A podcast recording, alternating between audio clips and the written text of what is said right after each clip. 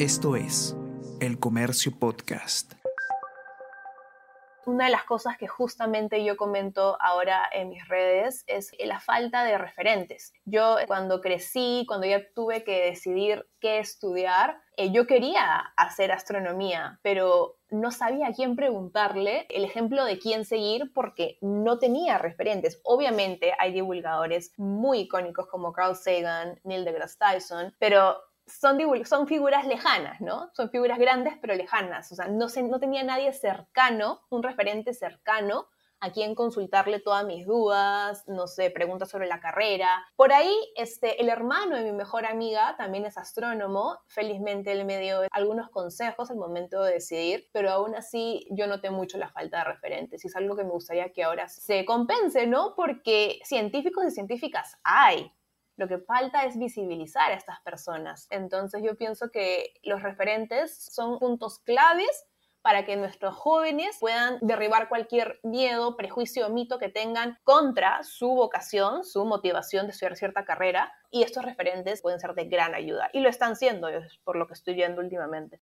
Es licenciada en física por la Pontificia Universidad Católica del Perú. Ha sido asistente de investigación en el Instituto de Radioastronomía de la misma universidad Hizo una maestría en astrofísica en la Universidad de La Laguna en España y ahora es candidata a doctora en astronomía por la Universidad de Chile. En el 2014 ganó el Young Scientist Award en Beijing, China. Ella se define como una astrofísica observacional, es decir, hace uso de los telescopios más avanzados del mundo para obtener datos del universo y así realizar sus investigaciones. Como radioastrónoma, utiliza diversos instrumentos para estudiar la microfísica del polvo, desde el medio interestelar, es decir, el espacio entre las estrellas, hasta los discos protoplanetarios, es decir, las regiones en donde se forman los planetas. Su área de investigación es la astrofísica teórica y experimental, con énfasis en la astrofísica galáctica y extragaláctica pero además está empezando a desarrollar su faceta de divulgadora científica. A través de sus canales en Instagram y en YouTube intenta que se conozca más sobre la física y la astrofísica, visibilizándolas para que se entienda que sí tienen una importancia y una utilidad en sociedades como la nuestra.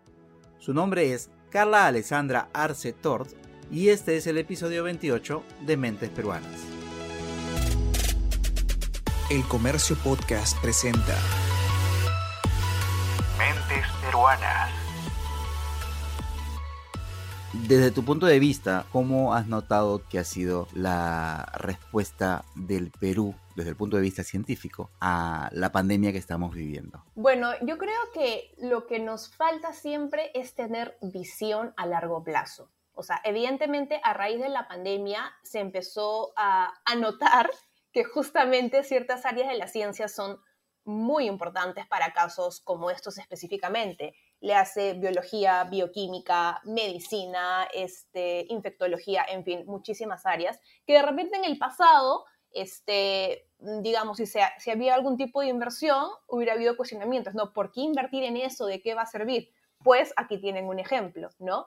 Y lo mismo pasa con muchas otras disciplinas, ¿no? Se cuestiona el, financiamiento de ciertas áreas de la ciencia a las cuales no se les ve utilidad en el día de hoy, pero que evidentemente a futuro siempre van a servir. Entonces yo creo que es algo que, que, nos está demostrando la pandemia, ¿no? Que en el Perú necesitamos más inversión en ciencia, pero con visión a futuro, ¿no? Porque si no, va a pasar como la pandemia, que nos va a agarrar desprevenidos, porque no hubo este, una em, previsión en el pasado, ¿no? De una inversión mucho más certera y mucho más sólida en todas, en todos los ámbitos de la ciencia. ¿Cómo esperas tú que sea el futuro inmediato del desarrollo de la ciencia en el Perú, teniendo en cuenta lo mucho o poco que han hablado los candidatos y las expectativas que hay a partir del cambio de gobierno que ya se va a producir en unos meses más, en medio de una pandemia, en medio de eh, una situación con un eh, sistema de salud colapsado y con un, eh, con un ecosistema científico aún sin desarrollar? A ver, yo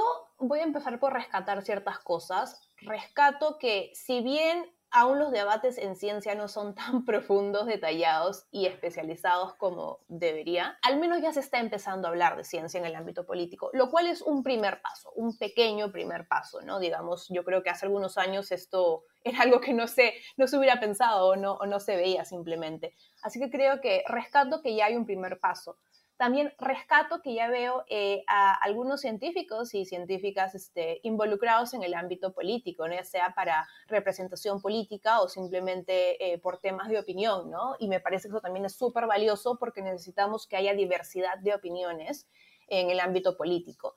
Pero rescatando esas, esos pequeños primeros pasos, aún pienso que estamos en pañales. Nuestros candidatos y candidatas, eh, si bien tienen propuestas en algunos casos bien intencionadas, creo yo, aún falta más este, asesoría, falta más profundidad y falta más conocimiento, ¿no? Y justamente eso viene de la mano de la asesoría, ¿no? Porque algo que vi mucho en las propuestas es que eh, la visión que se tiene de un científico es la persona que está en el laboratorio con su bata blanca, que se lloviendo por un microscopio, ¿no? Una visión un poco cliché. Y entonces yo pienso que falta mucha más participación de nosotros los científicos, porque evidentemente, ¿no? Los políticos no tienen por qué conocer a detalle todo el tema de la ciencia porque no es su disciplina y por eso yo pienso que se requiere eh, o se debería convocar mayor participación de los científicos para que justamente haya esta asesoría que dé paso a la visibilización y a mejores propuestas, propuestas más sólidas. Y en, por el tema de la pandemia, yo pienso que, como digo,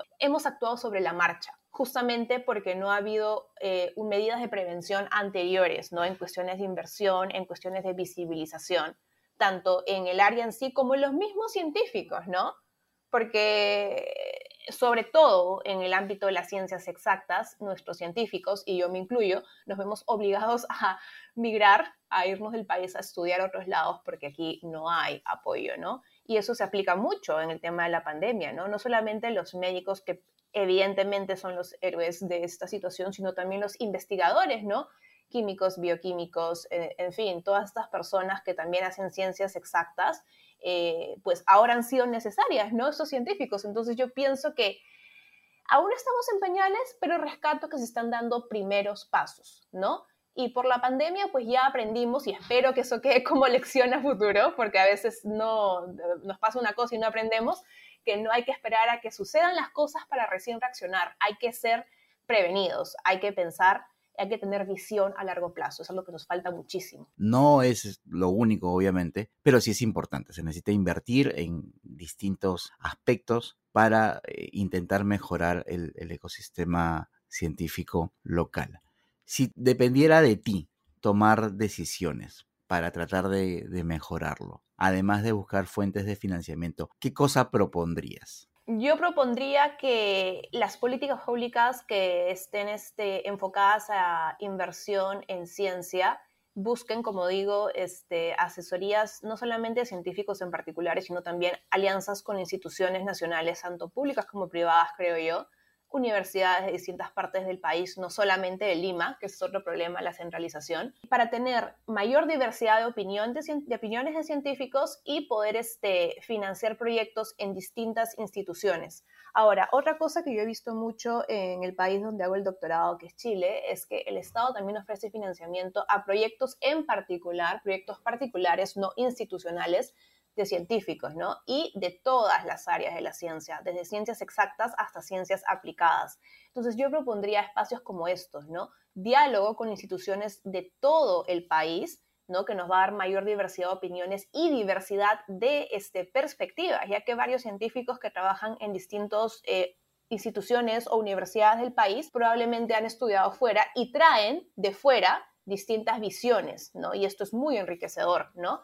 Propondría, propondría este diálogo y propondría también estas, estas este, instancias de financiamiento, no solamente institucionales, sino también este, personales, ¿no? Por científicos, ¿no? Porque a veces cuando es institucional, digamos, hay un bloqueo ahí, ciertos reglamentos en cuanto al manejo de, del financiamiento, ¿no? Ciertas restricciones que a la larga podrían este, ser no beneficiosas, ¿no? Para un proyecto sobre todo de ciencias exactas. Entonces, este, eso es lo que yo propondría, mayor diálogo y mejores instancias de financiamiento ¿no? a los distintos proyectos en todas las disciplinas. ¿Qué recomendaciones tú le podrías dar a los electores para tratar de decidirse por el mejor o la mejor candidata, al candidato, que tenga propuestas para mejorar el tema de ciencia y tecnología en el Perú. ¿En qué crees tú que nos debemos fijar si es que uno de nuestros objetivos es votar por alguien que pueda ayudar a que la situación en estos campos mejore? Yo pienso que hay que dejar de ver menos tele y leer más este, las propuestas que están totalmente accesibles en Internet. Ahora, yo entiendo que las propuestas a veces pueden ser este, pesadas, tediosas, ¿no? Pero tenemos eh, la fortuna de que ahora en Perú estoy viendo que hay cada vez más participación en redes de, de científicas, de científicos, de politólogos, ¿no?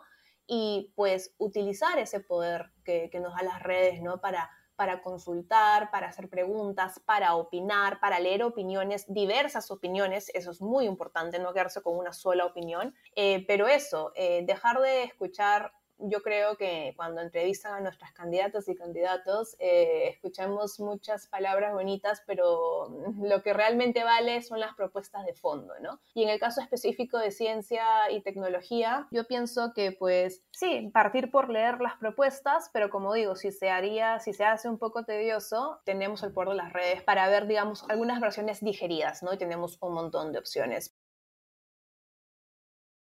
Cuando eras chiquita, ¿qué cosa querías ser de grande? Yo siempre quise ser, bueno, de pequeña quería ser astronauta, porque me encantaba todo el tema de las estrellas, imaginarme que podía ver más allá del cielo.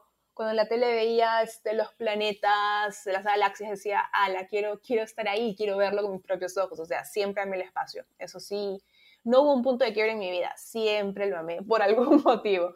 Pero sí, después ya cuando fui creciendo, supe que quería dedicarme a estudiar el espacio, ya me di cuenta que ser astronauta implicaba ciertas cosas que de repente no iban conmigo, pero, pero sí, siempre me encantó. ¿Y qué tal alumna eras en el colegio? Mira, era, era buena alumna, ¿ya? Pero lo, lo, interesante es que si bien me iba bien en física y mate, me iba mucho mejor en, en literatura y lengua.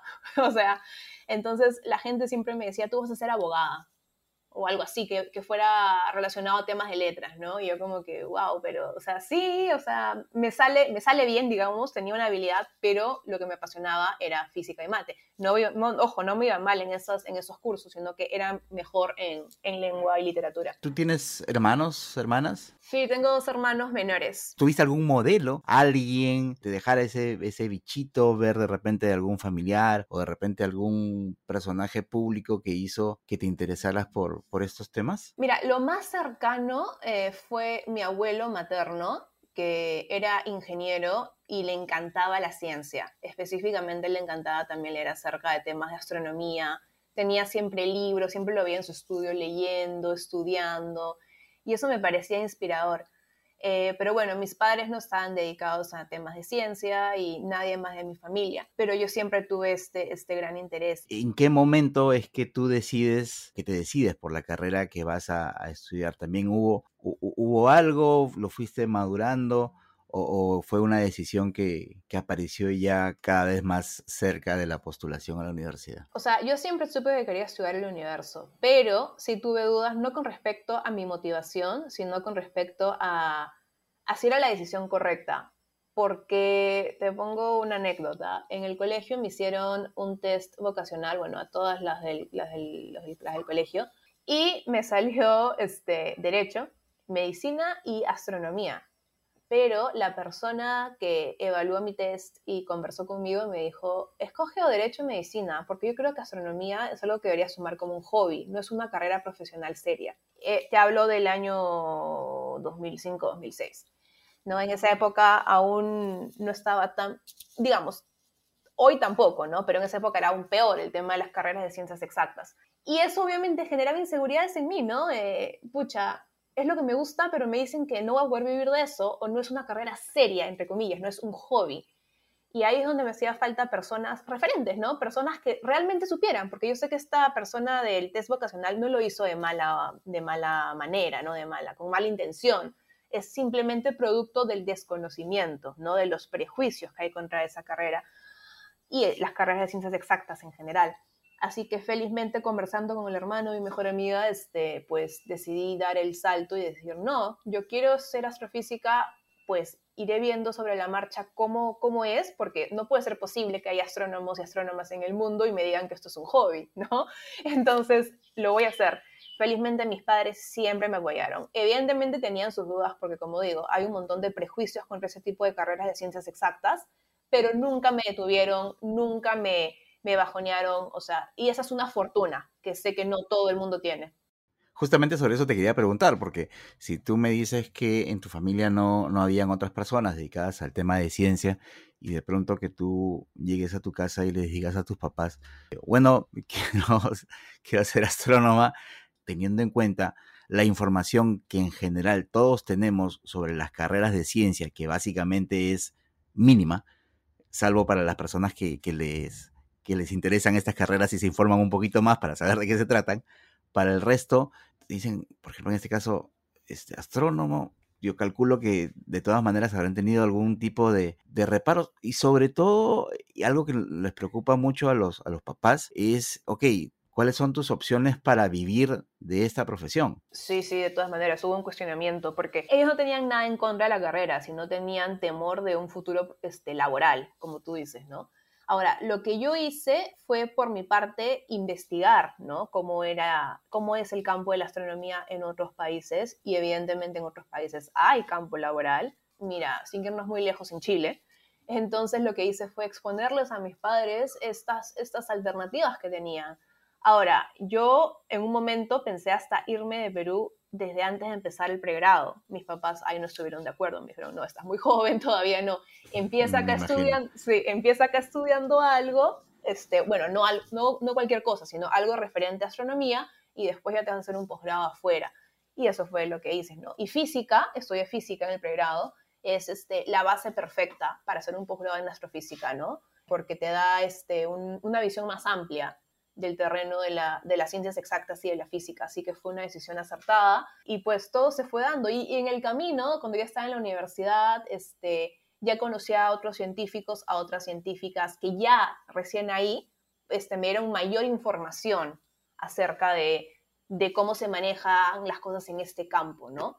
Entonces, tal vez si antes de entrar a la universidad hubiera tenido referentes a quien, hacer, a quien hacerle las consultas, ¿no? Y también mis padres, que vieran a personas que realmente se dedican a esto, tal vez no hubieran habido, no hubieran habido tantos, tantos cuestionamientos, ¿no? Que son naturales, pero la falta de información, la falta de visibilización es lo que a veces genera estos miedos. Y, te cuento, o sea, en mis redes me han escrito varios chicos y chicas diciéndome, yo quiero ser físico, quiero ser astrofísica, mis papás no quieren este, que postule esta carrera porque justamente eso, piensan que no voy a poder trabajar de nada. ¿No? Y, me dicen, Carla, ¿cómo hago? ¿Cómo, qué, me aconsejas tú para, para, para explicarles, ¿no? Y yo les digo, miren, este, muéstrenos a nosotros, los referentes científicos y científicas peruanos y peruanas, que estamos trabajando, que, que, hemos este, hecho una carrera profesional y que definitivamente se puede. Y no es que nosotros la hayamos tenido fácil, ¿no? O sea, todos podemos hacerlo. La cosa es que haya más información para que no hayan estos temores y estos prejuicios. Durante tus estudios de pregrado, ¿hubo algún momento en el que dudaste de repente algún curso demasiado complicado que te hizo pensar, pucha, esto de repente no es para mí, o de repente algún momento, alguna situación en la que se te pasó por la cabeza tirar la toalla? No, al inicio fue, fue duro, porque como te digo, yo venía de el colegio siendo de los primeros puestos, sentía que estaba súper preparada y que me iba a ir tan bien como en el colegio. Pero la universidad es otra, otra cancha, ¿no? Ahí ya, eh, digamos, la dinámica es distinta a la del colegio, tienes que tener este, una metodología de estudio, de estudio totalmente distinta y las personas con las que estudias son en la gran mayoría este, personas súper capas, súper hábiles. Todos han sido los mejores en sus respectivas instituciones. Entonces, evidentemente, eh, puedes obviamente resaltar muchísimo, pero no, no, es algo que aprendí en la universidad, no puedes esperar ser perfecta o perfecto. ¿no? Y al inicio, qué sé yo, me iba un poquito mal en cierto curso que yo pensaba que dominaba muy bien este, por el colegio, o de repente este, alguna vez jalé algún curso que me pasó el primer año, ¿no? Porque también el horario de la universidad es distinto al del colegio, ¿no? Hay más carga académica, en fin. Este, y me hizo dudar totalmente, o sea, dudaba de mis, de mis habilidades, ¿no? Como científica. Decía, pucha, ¿será que en verdad debía haberme ido a letras que se me hace más fácil, aunque no sea lo que me apasione? De repente no tengo este, la, habilidad este, intelectual suficiente para ser científica, un montón de cuestionamientos, ¿no? Que evidentemente con el tiempo ya se fueron diluyendo porque me di cuenta que, que no era un tema de que yo no tuviera las habilidades y las capacidades, sino que es un tema de adaptación a la universidad, ¿no? La universidad es una cancha distinta, hay que adaptarse y todos, todos, o sea, muy probablemente, muy poquitos son los que pasan así fluidito todos vamos a en algún momento tener alguna dificultad, así que es absolutamente normal. Y es algo que también este, aconsejo mucho a los jóvenes, ¿no? Que no se, no sientan temor ante, ante algún fracaso, solamente hay que eh, reforzar y levantarse y seguir, ¿no? Este, es normal, sobre todo los primeros años de universidad. Sigues con tus estudios en la, en la universidad y ya desde ese momento tu objetivo era inmediatamente hacer estudios de posgrado o cuál era el plan más o menos que ya tenías hacia el final de tu carrera? Siempre estuve claro que quería hacer estudios de posgrado porque quería ser astrónoma, eh, pero un año antes de acabar la carrera de física entré a trabajar en el Instituto de Radioastronomía de la Católica con el profesor Jorge Herod, quien fue este, un gran mentor. Eh, él me, me enseñó mucho sobre justamente el campo de la radioastronomía y la radiociencia, me incentivó bastante a algo que yo también aconsejo mucho a los jóvenes que están en la universidad, y es participar de actividades, ¿no? Asistir a eventos, conferencias, a escuelas, tanto nacionales como internacionales, porque siempre hay apoyo este, económico en ese tipo de escuelas, ¿no? Este, trabajar con profesores directamente, involucrarse en grupos de investigación, y esto fue lo que el profesor este, me, me incentivó, ¿no? y gracias a él pude este, digamos, hacer un trabajo bueno con mi tesis, con el cual pude ganar un premio de la Unión Internacional de Radiociencia y viajar a China. Yo estaba maravilladísima con eso. Viajar a China a presentar mi trabajo, en fin. Fue una experiencia súper, súper genial que, que me hizo conocer más el mundo de la investigación, de la academia y específicamente de la radioastronomía. Y ahí fue donde dije, yo quiero ser radioastrónoma. Me encanta la observación y ya estoy teniendo mejor expertise, mayor expertise en el campo de la radiociencia. Y entonces ahí dije, listo, es momento de hacer la maestría. Y postulé a, a España, donde también tienen los mejores observatorios del mundo, además de Chile. Y pues había esta oferta de la Fundación Carolina, que es una fundación que otorga becas a estudiantes latinoamericanos para hacer estudios en España. Y pues la gané, felizmente, y, ya, y me fui a España a hacer mi maestría, que también fue una experiencia alucinante. ¿Se te ha presentado alguna situación desde el punto de vista profesional que haya sido complicada de repente alguna alguna investigación que hayas estado haciendo que no haya rendido los frutos que tú habías planificado algún traspié alguna frustración que hayas tenido en lo que va de tu carrera a ver siempre que empiezo un proyecto nuevo y ya eso lo vas aprendiendo con los años, ahora ya no me afecta tanto al inicio, sí, nunca vas a llegar del punto A al punto B directamente o de A a Z. Siempre va a haber este, un zigzagueo en ese camino. Y al inicio eso me causaba frustración. Era como que no entiendo por qué veo a los investigadores ya, este, digamos, seniors, haciendo sus investigaciones tan fluidamente. Obviamente lo que veía desde fuera, ¿no? Porque desde dentro es otra historia. Este, y yo aquí, que el código no me compila, que me esforcé meses haciendo esto y no me ha salido nada, frustradísima, pensando que, que, no, que no me iba a ir, que, que no tenía la madera, ¿no? Pero es nuevamente absolutamente normal, ¿no? Y, y, también tiene que ver con que uno va adquiriendo experiencia. Entonces, este, si yo me comparo cuando recién entré a la maestría ahora, definitivamente he avanzado muchísimo. A veces no me lo creo, no, no se siente, pero uno se avanza, aprende en el camino y, siempre vas a encontrar este... Eh, en la, mira, la ciencia no es un camino, una investigación científica no es un camino así suavecito o rectito, es un camino que tiene altos y bajos, ¿no? Y justamente eso es hacer ciencia, ensayo y error. Entonces, al inicio, cuando uno no está acostumbrado, puede generar frustración, pero ya luego te das cuenta que ese es el pan del día a día, así que ya después este, no hay ningún problema con eso.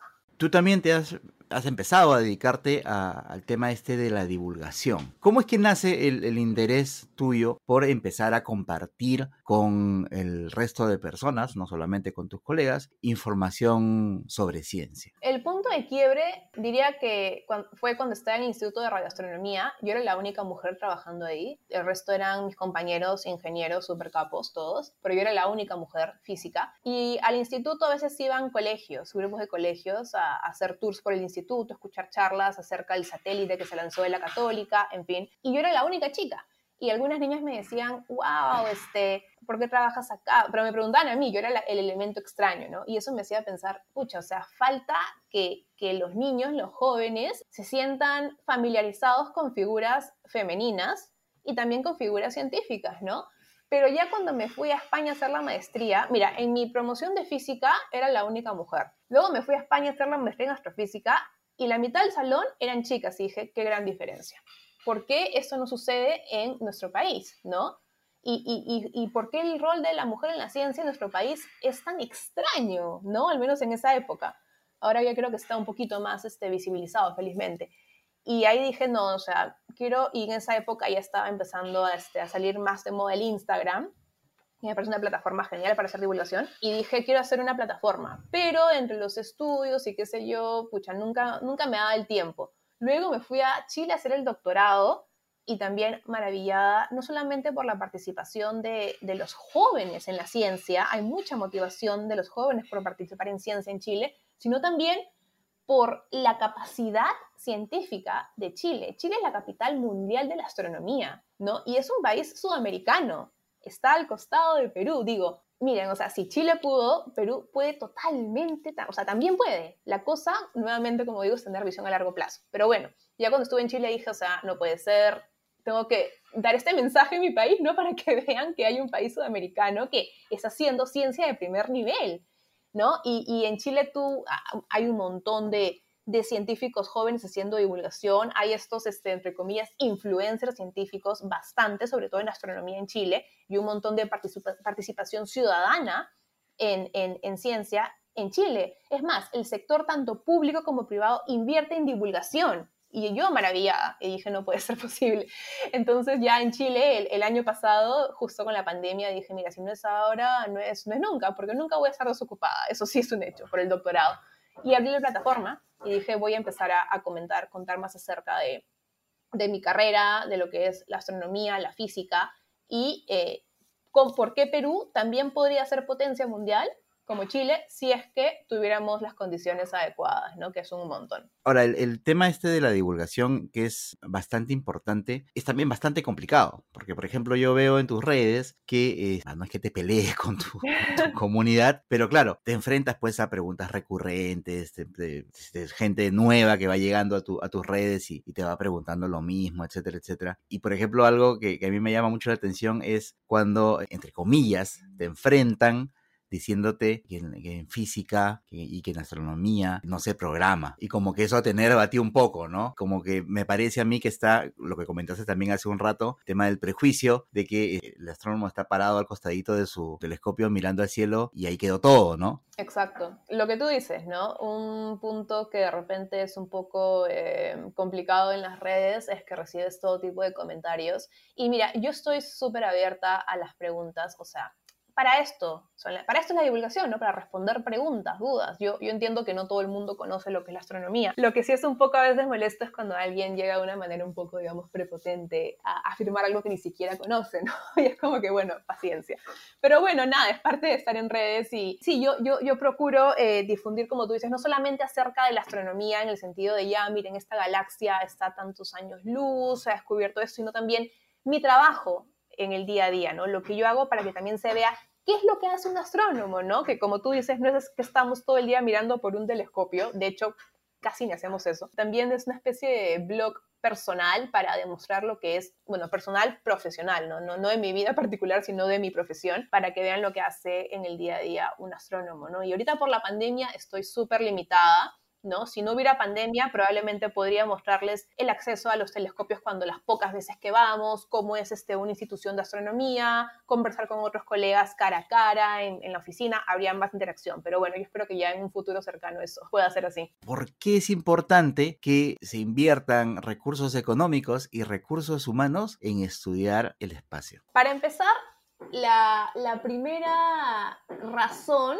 es totalmente social y, humanista. O sea, nosotros vivimos no dentro de un planeta, solamente dentro de un planeta, vivimos dentro de un universo. O sea, así como, como estudiamos nuestro planeta Tierra, estudiamos cuántos continentes hay, estudiamos este, los climas que hay en la Tierra, estudiamos, en fin, estudiamos nuestra, nuestra, digamos, física terrestre, también es importante estudiar nuestro universo, porque vivimos dentro de un universo, no somos ajenos a lo que hay más allá de las nubes. Entonces, es e, e, esta, este interés humano por conocer el lugar en donde vive. Yo creo que ese, ese, esa, ese afán humano de, de, de, entender y conocer con el tiempo se está perdiendo, ¿no? Porque estamos distraídos por un montón de cosas. Pero mira, desde los griegos, ¿no? Vemos cómo había ese afán por entender nuestro universo pues evidentemente esto va a seguir durante el transcurso de, todo, de la historia de la humanidad y, ahora es mucho más fácil porque tenemos la tecnología que no tenían los griegos, por ejemplo, ¿no? Ese es desde el punto de vista, este, digamos, este, humanista, social, ¿no? del conocimiento. Ahora, desde el punto de vista económico, les pongo de ejemplo nuevamente a Chile. Chile, hace ya más de 40 años, eh, permitió que el gobierno facilitó que eh, los europeos instalaran sus telescopios en el territorio chileno. ¿no? Evidentemente eso le ha dado un montón de beneficios a Chile, no solamente en acceso a los telescopios, a los científicos, sino también en financiamiento.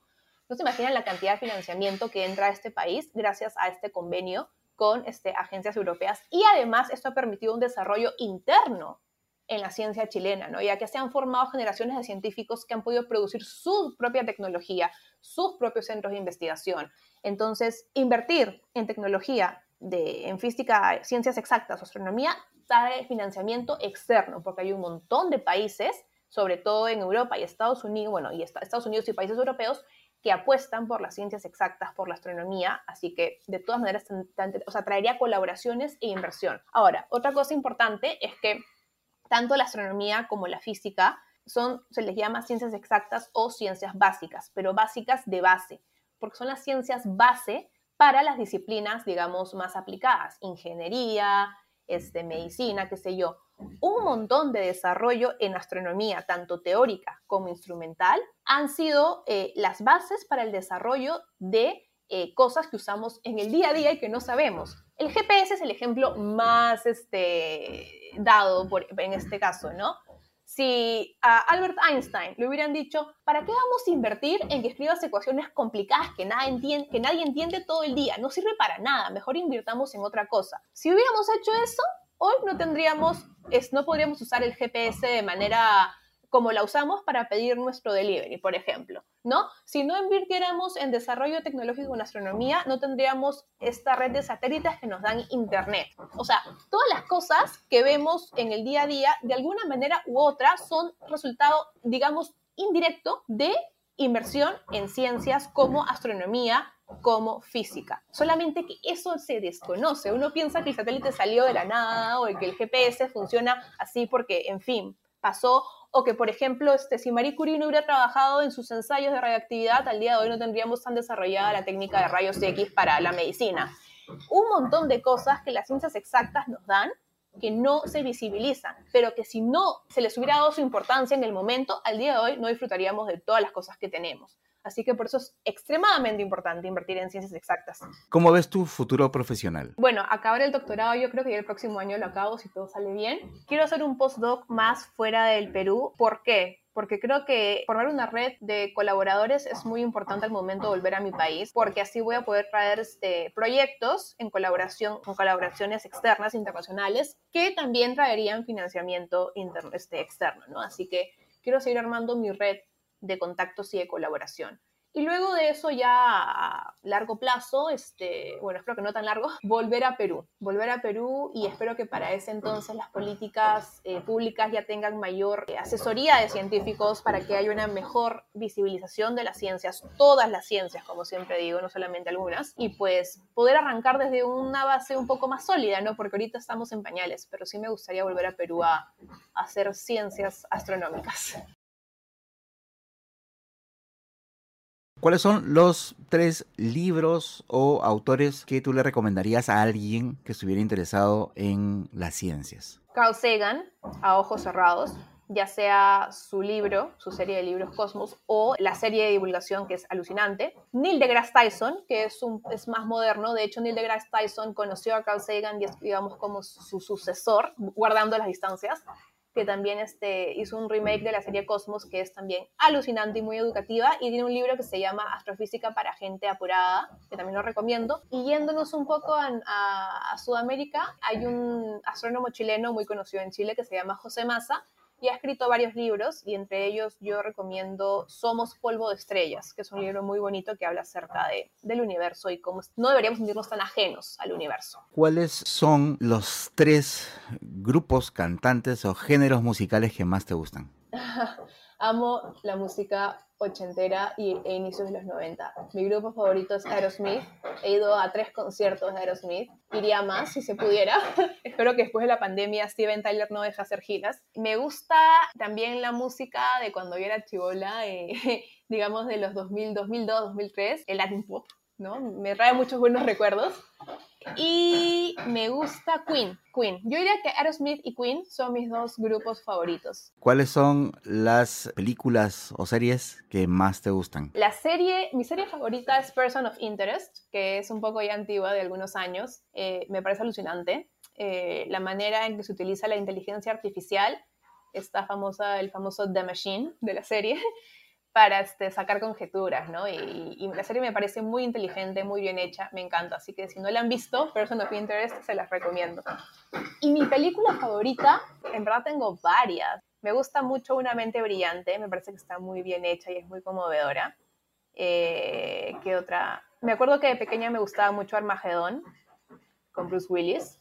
Y me encanta El Marciano, The Martian. En español se llama o El Marciano o Misión Rescate, ¿no? Está con Matt Damon. Me fascina esa. ¿Cuál es la reflexión o la recomendación que tú le dejas a aquellos muchachos muchachas que están terminando el colegio, que tienen de repente algún tipo de inclinación por la ciencia, pero que por múltiples motivos no están todavía muy decididos o seguros de orientar su camino de vida hacia hacia las ciencias?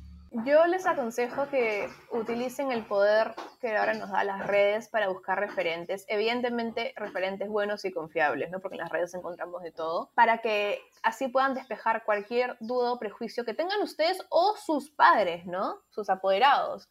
Entonces, aconsejo eso y que no desistan. Si bien eh, en nuestro país aún eh, no hay mucha visibilización de ese tipo de carreras, no quiere decir que no se puedan hacer. Eh, somos varios científicos y científicas que estamos intentando marcar o, fundar una base para que a futuro se puedan desarrollar, así que no desistan. Igual siempre es el camino de, irse afuera a hacer un posgrado para luego volver y eso es bueno porque hacemos contactos y, y los traemos aquí a Perú. Así que no desistan, sigan su motivación, sigan su pasión, cuestionarse eh, acerca del universo en el que vivimos es algo maravilloso. La carrera es muy bonita. Obviamente, como toda carrera, tiene sus altos y sus bajos, sus dificultades, pero si es lo que realmente les gusta, si tienen la pasión, la persistencia y la constancia, ya están hechos. No, no, no puede haber algo ahí que los detenga, porque esas tres cosas son claves para terminar la carrera satisfactoriamente y van a ver cómo cuando ya empiezan a estudiar realmente el universo se van a quedar maravillados con las millón cosas que, que van a poder descubrir, ¿no? A veces uno ve sus datos y dice, wow, o sea, yo soy la primera que tiene estos datos, nadie más en este mundo sabe esto del universo que yo estoy viendo ahorita. O sea, imagínense qué sensación más bonita que esa, ¿no? Y a la sociedad en general les digo que no somos ajenos al universo, como dice el, título del profesor, del libro del profesor José Massa, somos polvo de estrellas. nosotros estamos hechos de los elementos que se formaron en el núcleo de una estrella que ya explotó. Así que más unidos al universo no podríamos estar. Somos parte del universo y por ende este, está bien conocerlo y, es parte de nuestra, nuestra misión como, como seres humanos, ¿no? Porque igual la Tierra no es eterna y por eso justamente en la actualidad se invierte en estudios para entender qué hay más allá de la Tierra y eventualmente hablar de una supervivencia de la especie con una eventual migración. Eso obviamente de aquí a muchísimo tiempo, pero como digo, ya hemos aprendido a no dejar nada para más adelante, hay que pensar desde ya. Este fue el episodio 28 de Mentes Peruanas, una serie de podcasts producidas por el diario El Comercio para conocer un poco más a fondo a las figuras representativas de la escena científica nacional. Mi nombre es Bruno Ortiz, gracias por escucharnos. Esto fue El Comercio Podcast.